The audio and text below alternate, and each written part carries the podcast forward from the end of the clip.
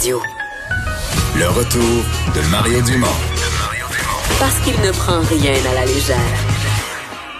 Il ne pèse jamais ses mots. Cube Radio. Alors, c'est l'heure de la chronique d'Emmanuel Latraverse. Bonjour, Emmanuel. Bonjour. Alors, Monsieur Legault, aujourd'hui, qui d'abord euh, a fait un point de presse, qui était déjà une incertitude hier, on nous disait dans son entourage, il en fera plus à tous les jours. Puis là, on se disait, est-ce qu'il y en a un demain, est-ce qu'il y en a pas? Finalement, il y en a eu un, puis c'est demain, vendredi, qu'il n'y en aura pas. Euh, Peut-être que c'était bien qu'il y en ait un aujourd'hui, dans le fond, hein? Oui, je pense que ça s'appelait Opération corriger le tir, là. Euh, parce qu'on a vraiment vu euh, Monsieur euh, Legault, je dirais, changer de ton et essayer de remettre les pendules à l'heure. Alors que entre le moment où il a annoncé la réouverture de l'économie et aujourd'hui, on a vu la situation complètement basculer et dégénérer à Montréal. Et donc, le débat là, pendant 48 heures a eu lieu sur si euh, le gouvernement Legault n'était pas un peu cow-boy. Là. Il allait pas un peu trop vite avec ses plans de réouverture de l'économie dès le 11 mai prochain. Et je dirais que la goutte qui a peut-être un peu fait déborder le vase, ça a été cette idée de retirer les barrages et de permettre la libre circulation entre les régions. Euh, moi, je suis de ceux qui pensent que l'un va pas sans l'autre. Là, tu peux pas rouvrir l'économie, le secteur manufacturier, la construction, puis maintenir les barrages, mais en même temps, c'est comme si là, les gens voulaient déconfiner, voulaient déconfiner. Puis là, on y arrive et on constate là, euh, les conséquences que ça va avoir et les risques que ça encourt. Alors, M. Legault, aujourd'hui, voulait essayer d'un peu euh, calmer le jeu et, rassurer tout le monde. Là. Mhm. Bon, euh, qui peut être réussi comme opération de rassurer tout le monde? Ben moi, je pense qu'il a assez bien euh, réussi. On verra quelle décision il prend, mais il a réussi à clairement envoyer euh, le signal qui était conscient des risques que ça posait. Puis on s'entend, les gros risques qui viennent avec le déconfinement, je pense pas que c'est au, au Saguenay-Lac-Saint-Jean ou dans le Bas-Saint-Laurent qu'il a les plus grosses inquiétudes. C'est vraiment l'inquiétude, c'est Montréal et sa couronne. Là où on est encore dans des quartiers chauds, où la capacité des hôpitaux euh, est plus aussi certaine, parce que d'une part, il y a les hôpitaux en éclosion, mais de deux, il y a beaucoup de gens qui sont hospitalisés, il y a beaucoup de personnel qui est absent, euh, et c'est une des conditions préalables pour ouvrir une, société, c'est que les hôpitaux soient prêts à accueillir les, les, les, nouveaux cas parce qu'il va y avoir une augmentation de la contagion inévitablement. Alors, je pense a réussi à envoyer le signal euh, qui avait pas le doigt sur la gâchette là et qui était prêt à, à reporter ces déconfinements-là, surtout à, à Montréal. la, la, mairesse de Montréal vient de, la mairesse de Montréal, ce que je comprends, là, vient d'aller en point de presse un peu dans le même sens, euh, en disant, elle a dit, ben, il il n'y a pas lieu pour l'instant pour elle de crier après le gouvernement reporter, reporter, reporter. Là, on a du temps, c'est pas tout de suite. Là, c'est euh, autant pour l'école que pour les commerces. Là, il reste du temps pour voir évoluer la situation à Montréal. Mais elle aussi dit qu'elle n'hésitera pas à demander un report de tout ça pour euh, pour l'île de Montréal au besoin. Là. Oui, et la réalité, c'est que Montréal voulait pas être voulait pas initialement, c'est Montréal qui voulait déconfiner en même temps que tout le monde. Là. Je pense que le calcul aurait été beaucoup plus facile à faire pour le gouvernement si c'était assumé de déconfiner région par région, mais cause de l'intégration des chaînes d'approvisionnement, de la mobilité de la main-d'œuvre, je veux dire, c'est pas vraiment faisable dans la société.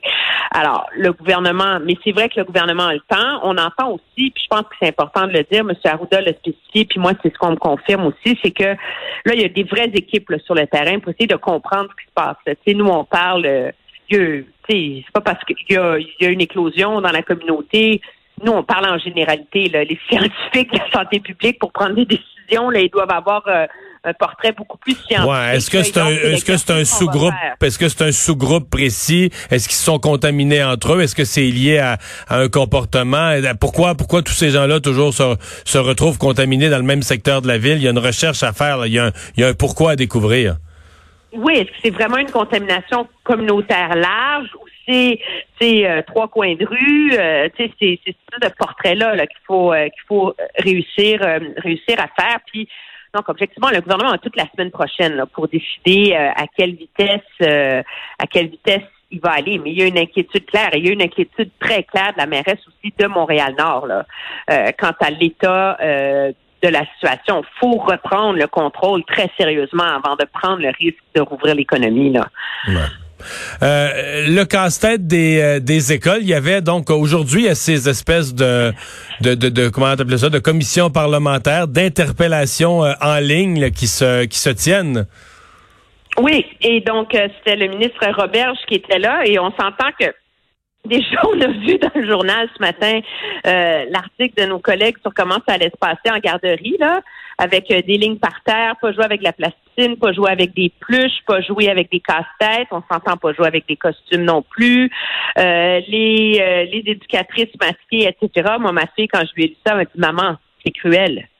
Alors, je pense que c'est pas tous les enfants à la garderie qui vont trouver ça le fun, mais la question pour les écoles est énorme, là, parce que, tu sais, il y a plein d'écoles où tu peux pas mettre 15 élèves par classe à deux mètres de distance. Il y a déjà une pénurie d'enseignants.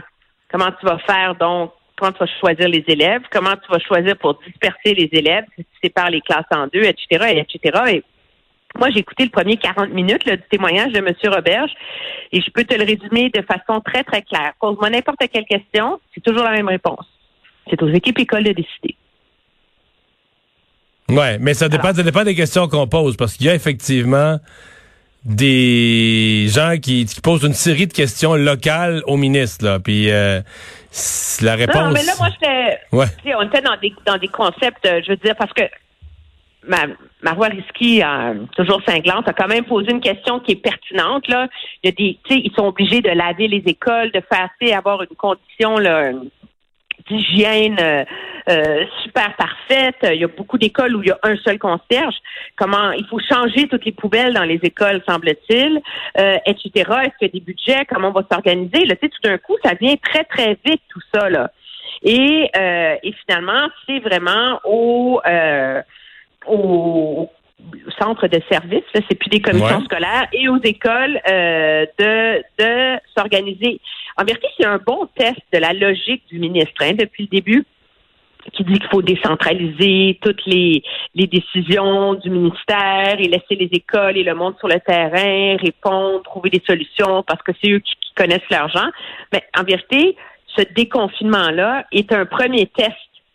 C'est le plus difficile à passer, là, mais de si vraiment euh, euh, si ça va fonctionner. Moi, je partage un peu l'idée que c'est pas le ministre qui va décider si on met des classes dans le gymnase ou dans l'école secondaire voisine, là, mais c'est quand même d'immenses casse-têtes logistiques à régler en très, très, très peu de temps là, pour les écoles. Hmm.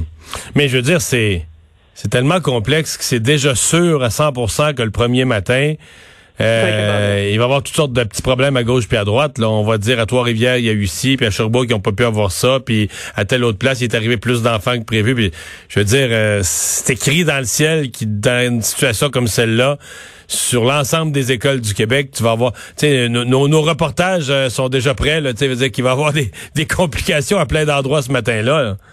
Oui, mais moi, c'est là que, c'est sérieux, c'est là que j'ai un peu de problème avec la façon dont dont fonctionne le gouvernement. C'est quand même sept semaines là qu'on est en qu'on est en confinement. Euh, l'école à la maison, c'est relatif au Québec, on s'entend. Euh, c'était clair que si et quand les écoles allaient rouvrir, là, on aurait pu dire ça le 1er avril, là, que la vie dans les écoles serait différente, qu'on n'ait pas développé des plans. Puis essayer de le faire tout très rapidement, euh, c'est pas nécessairement matière à rassurer les parents. Ce qui est intéressant, c'est que ma, Christine Labrie, la députée de Québec solidaire, posait la question à Monsieur euh, Robert, qui est une, moi en tout cas, j'ai parlé à plein d'amis qui ont des enfants au primaire, puis c'est la question que tout le monde se pose. Mais là, moi, je suis obligée de décider lundi le 4 mai. Si j'envoie mon enfant à l'école lundi le 11 mai, mais je sais pas s'il va être dans sa classe. Je sais pas qui va lui enseigner. Ouais, mais là, c'est sûr. Je sais pas s'il va être dans une école secondaire. Je sais pas comment. C'est la poule ou l'œuf ou l'œuf ou la poule, parce qu'on peut pas prendre ces décisions-là tant qu'on sait pas le nombre d'enfants qu'on a. non, mais c'est ça. Puis tant, sauf que, et en même temps, les écoles peuvent pas faire ces plans-là avant d'avoir le nombre d'enfants. Le nombre d'enfants, ben non, c'est ça. Fait qu'à un moment donné, faut que tu te commettes, tu ton enfant à l'école, puis là, après ça, ben... Ben, c'est ça. C'est un choix philosophique, je pense. Tu décides de, de l'envoyer dans cette grande expérience pédagogique collective ou tu décides de laisser passer euh, le train, mais on s'entend là. Moi, j'écoute tout ça, je suis très interpellée par ces enjeux de scolarisation et etc. J'y réfléchis réfléchis beaucoup. En vérité, là, puis même M. Robert, je le dis, là, on n'envoie pas les enfants à l'école pour sauver l'année scolaire. Non, plus on va arrêter de dire des. Il n'y a personne au ministère de l'Éducation qui s'imagine ça. Là. On envoie les enfants à l'école pour protéger les enfants et venir en aide aux enfants qui en peuvent plus d'être confinés. C'est ça la réalité. Donc les enfants qui sont en train de se craquer aux cheveux avec leurs parents. Je comprends, mais ça peut pas pour les, enfants. ouais, mais si on se concentre sur les matières de base, comme le ministre dit, là, le français, tu fais cinq semaines de ces matières-là, ça peut pas être totalement inutile. Là. C'est impossible. C'est une consolidation des apprentissages. Il y a une utilité pédagogique forcément. Là. Ben, il y a une utilité pédagogique au fur et à mesure que vont bien aller euh, les choses. C'est sûr, mais a priori, c'est pas. C'est pas le but. C'est pas le vrai but. Le, but premier, c'est pas l'apprentissage à l'école. Le but premier, c'est la santé mentale des enfants, de leurs parents, les enfants vulnérables, garder un œil sur eux, les mettre dans un milieu sécuritaire. Euh, c'est les sortir de la maison mm. pour ceux pour qui là ça commence à très mal se passer. Là. objectivement, moi, c'est comme ça que je le vois, avec toutes les qualités vraiment importantes que ça comporte, mais les défauts inévitables. Le gouvernement a fait un choix philosophique de placer les enfants qui en peuvent plus à l'avant-plan de son plan face à l'école, puis c'est ça que ça donne. On va surveiller comment tout ça va aller, euh, tout en sachant pas exactement. Mais sais-tu quoi? Peut-être pour bien se préparer que c'est la commission scolaire des Patriotes qui a raison au fond, là. Qu'est-ce qu'ils disent, eux? T'as pas vu ça? C'est trop bon, c'est délicieux. La commission scolaire des Patriotes a écrit aux parents. C'est sur la rive sud, là, pour leur mhm. dire que ben, le, gouvernement avait décidé qu'on reprenait l'école le 19 mai. Et que tel mhm. que prévu au calendrier pédagogique, ben, le 19 mai, c'est une journée pédagogique.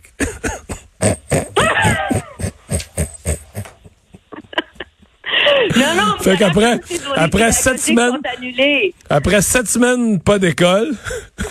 Deux semaines, là, les, présentement, les enseignants, en théorie, peuvent rentrer dans les écoles deux semaines.